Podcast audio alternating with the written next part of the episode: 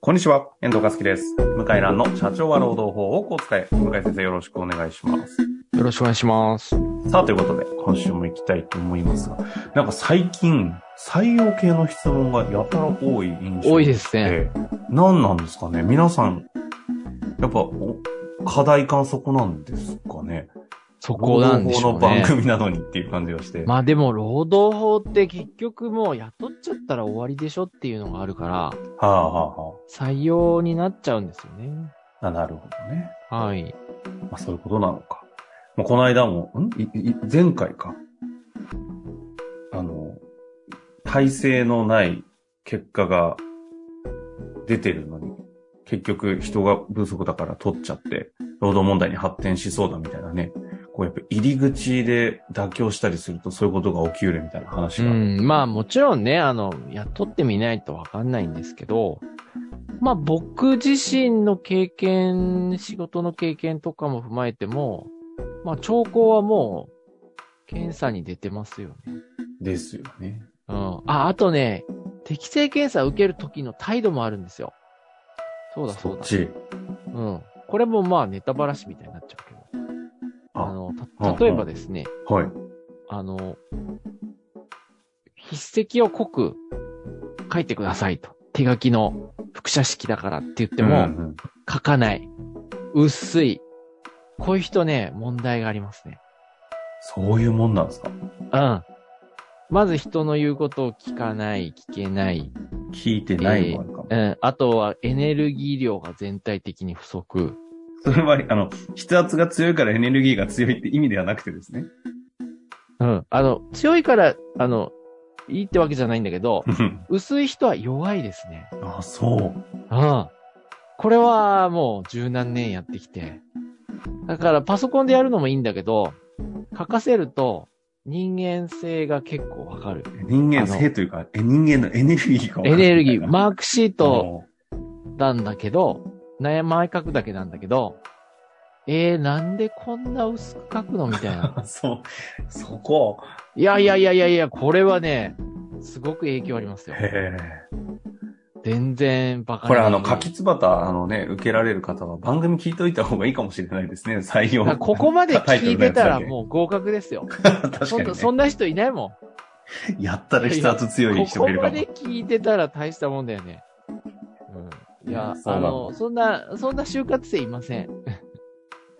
まあまあ、そんな、そんな中でですね、今回は、はあの、以前、採用の質問をくださった方が別の質問をくださってまして。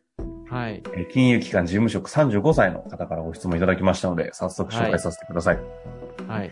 えー先日はリファラル採用のテーマを取り上げていただき、ありがとうございました。非常はにい勉強になりました。ということでご質問いただきました。はえーい。頻繁に投稿して申し申し訳ございませんが、マニアックなんですが、ロームネットニュースナンバー141で紹介している東京商工会議所事件について解説をいただけると幸いです。ちょっとこれはい後で事件の解説をお願いします。はい。そのな、その記事内の日本の労働法は社会通念、相当性、合理性などの曖昧な言葉で有効無効が判断されることが多く、社会の意識が変われば労働法の解釈も変わるということかもしれません。という言葉が非常に印象的でした。はい。向井先生がこの言葉を象徴するような他の裁判例などもあれば合わせてご紹介いただけはるいと嬉しいです。はい。ということで、これ、ロームネットニュースナンバー141というのは、向井先生の発行している何かですかそうなんですよ。あのーもう何年経つのかな今何号かな ?170 号ぐらいまで行ってまして、あの、毎月1回ですね、月末にニュースレターを名刺交換した人に送ってるんですね。毎月1回でさんはい35ぐらい前ってことはもう3年ぐらい。あ、もう2年半3前年とぐからのいや経つちますね。はい。バックナンバーをホームページに上げてるんですよ。なるほど。それを見てくれたのかなああ、そうなんですね。ぜひぜひね、皆さんも見てない方いらっしゃいましたら、ホームページから見ていただきたいですが、はい。そんな中のこの東京商工会議所事件、これ中身はいどんなものか教えていたはだいけます。か、これはですね、簡単に言うと、東京商工会議所ってもう、渋沢栄一さんが作ったぐらいの、もう明治からある歴史と伝統のある組織なんですよね。もう経営者のね、必ず何かしらで関わるだろう。何かしら関わるお世話になる、まあそういう団体なんですけど、で、やはりあの、賃金制度、人事制度が古くって、うん年功、バリバリ年功主義なんですよ。例えば、年齢給がかなりの割合を占めてまして、うん。うん。年齢いってるだけでどんどん上がっていくんですよ。あ、この商工会議所そのものそうそう。が。うん。ところが、商工会議所って、まあ、いろんな役割あるんだけど、昔はこう、どっちかっていうと、まあ、入っておくと、補助金の案内とか、申請がううんまくいくみたいなところがあったんですけど、今やもうコンサル機能をお客さんが求めてまして、はいはい。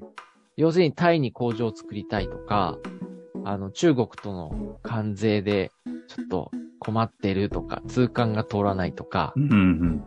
とかですね。こう、グローバルな、こういう質問が増えてるわけですよ。EU の個人情報保護法について教えてほしいとか。うんうん。まあまあ、あの、法律事務所紹介したりすることもあると思うんですけど、まあ、いろんな質問が来るらしいんですね、会員から。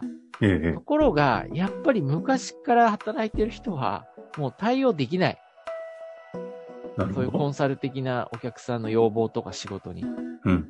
で、これだって会員もね、ちょっとどこまで返したかわかんないけど、はい。そんなに伸びてないんですよね、少なくとも。なるほど、なるほど。うん。で、これはまずいってなって、うん。でもう制度変えようっていうことになってですね、うんうん。年齢給やめたんですよ。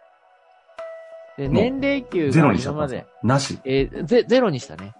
ううんん。。なかなか抜本改革ですね。そう。結局ね、部下の、年上の部下の人の方が給料が高いっていうのが結構あったんですよ。えええ例えば中途採用でマネージャー課長さんを雇うじゃないですか。この分野に詳しいね。で、部下をつけると。で、年上の人が昔からいる人が部下になると。そうすると、そのマネージャーよりも部下の人の方が年齢給が高くなるから、えうん。給料が同じとか部下の人が給料高くなる。しかも下げれない。仕事あんまできなくても。うん。そういうのが頻発してて、はいはいはい。で、その、署内アンケートを取ったんだと思り、覚えてますけど、そしたらやっぱりこういうところはまずいよっていうのがいっぱい出てきて、うん。うん。で、大規模な人事制度、評価制度改革をしたんですね。で、年齢期をやめて、で、目標管理制度だったかな。へ え。ちょっとく詳しくはね、まあ、よよく簡単に言うと、今の仕事の重重みとか責任とか成果で給料が上限するっていう、そういう仕組みです。じゃあ、その、えっと、訴えられた方々からすると、要は就業規則の変更によって不利益を被ってるそんうなだんぞとでいうすよ主張になるってことですね。年齢給が高い人は下がっちゃうわけですよ。うんうんなんでかと、今やってる仕事のグレードとかが低いから、責任とか専門性とか成果が出てないと低くなっちゃうんですよ。うんで、年上、年下の上司の方がガーンと上がっちゃうんですね。で、東京商工会議所は別にそんな赤字企業じゃないですから、うん。はい。リリストラのためにやってないんですよ。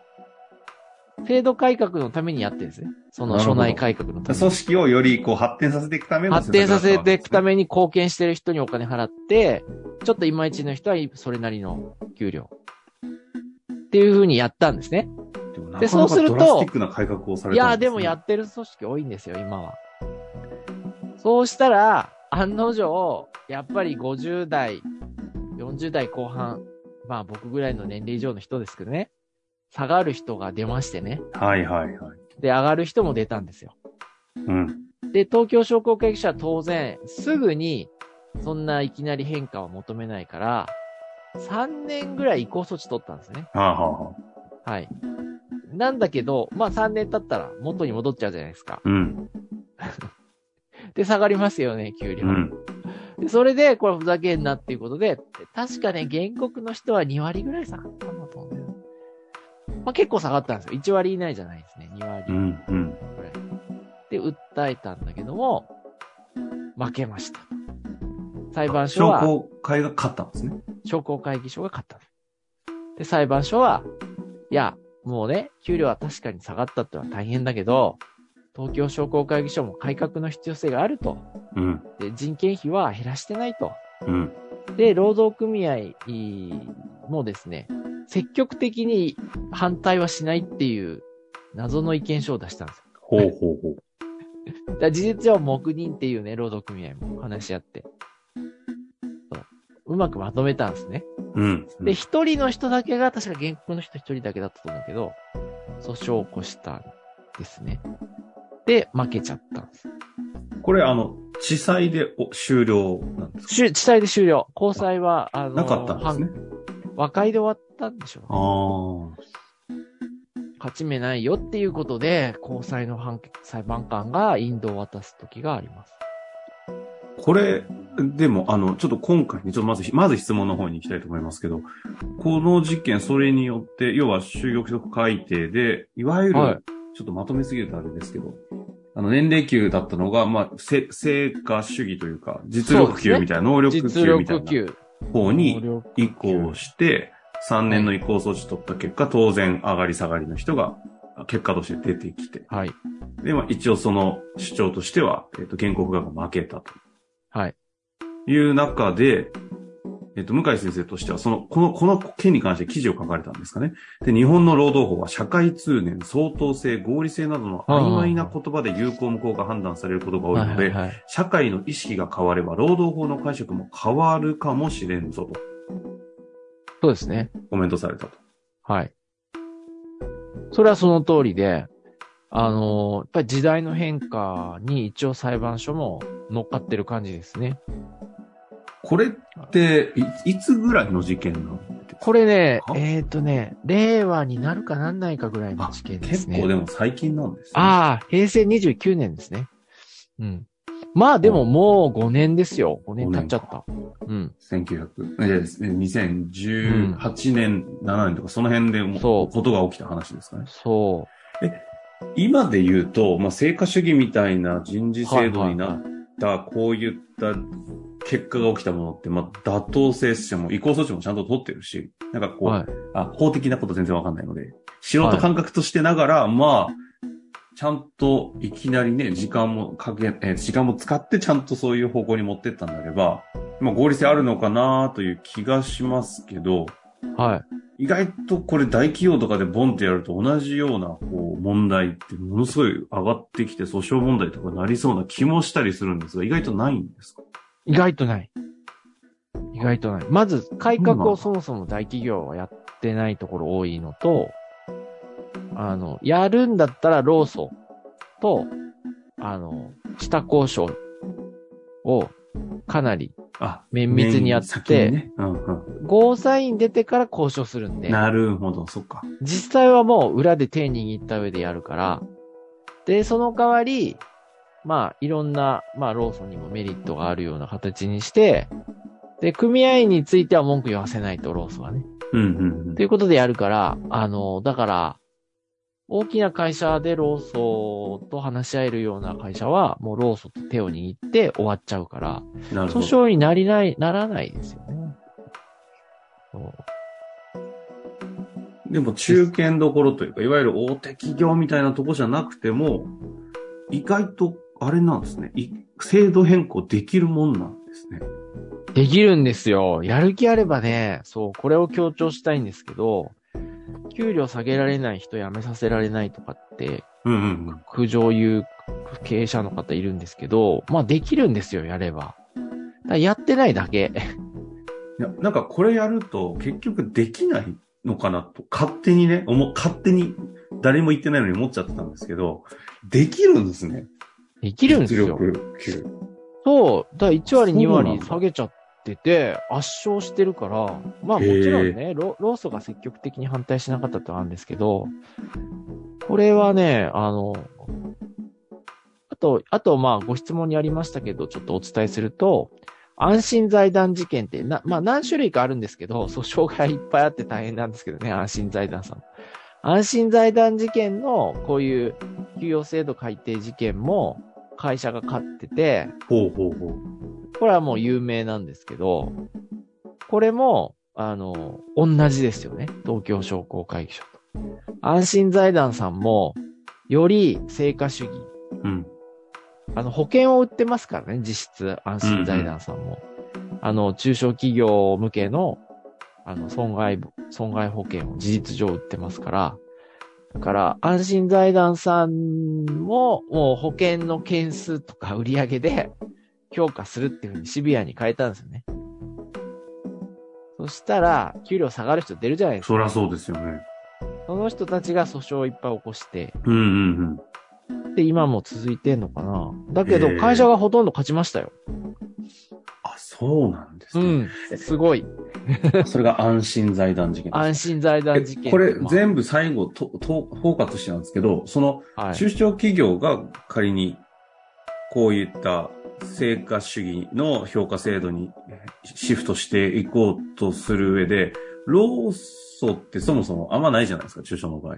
ないないね。そのあたり踏まえて、中小においてのリスクだったり、気をつけなきゃいけないとことかってありますかいやー、だからこれが、老祖がいないから、こう、バラバラに合意を取らないといけないですね。一う人、ん一、人ずつか。うん。うんこれが大変ですようね。ん。あうーん。あ。制度変更に対する合意っていうのは、一人一人取んなきゃいけないんですかそうなんです。老祖がないとね。一人ずつ書面にサインをもらうんですね。それがないと一方的に変えた場合は、それはさすがに違反になっちゃ。そうれはさすがに、まあ、同意しない人がいて、訴訟されて、全く誰も同意してくれてないような状態ではちょっと難しいでしょうね。なるほど。なので、法的にはいけるということが分かりましたが、対一でのちゃんと同意を取るというところに、やそっうぱりですね。ハードルが高くて結局移だ行できないんですかね。こう、こういう時は労働組合がね、やっぱあると、いいですよね。まとめて交渉できまますとめて。ね。うん。だないと、ちょっと、大変なんで、労働組合って結構敵視されちゃうんですけど、うんうん。きちんとまあ、常日頃から話し合いができてると、こういう時は、まあ、いいかなと思いますけどそねうい。うことですかね。はい。まあ、非常に、あの、本当に勉強熱心な方からご質問いただいたので、結構踏み込んだ話ができたかなと思いますが、ぜひまた、はロームネットニュースも皆さんね、あの、ご確認いただきつつ、質問ありましたら、はいお待ちしております。ということで終わりましょう。ありがとうございました。はい、ありがとうございました。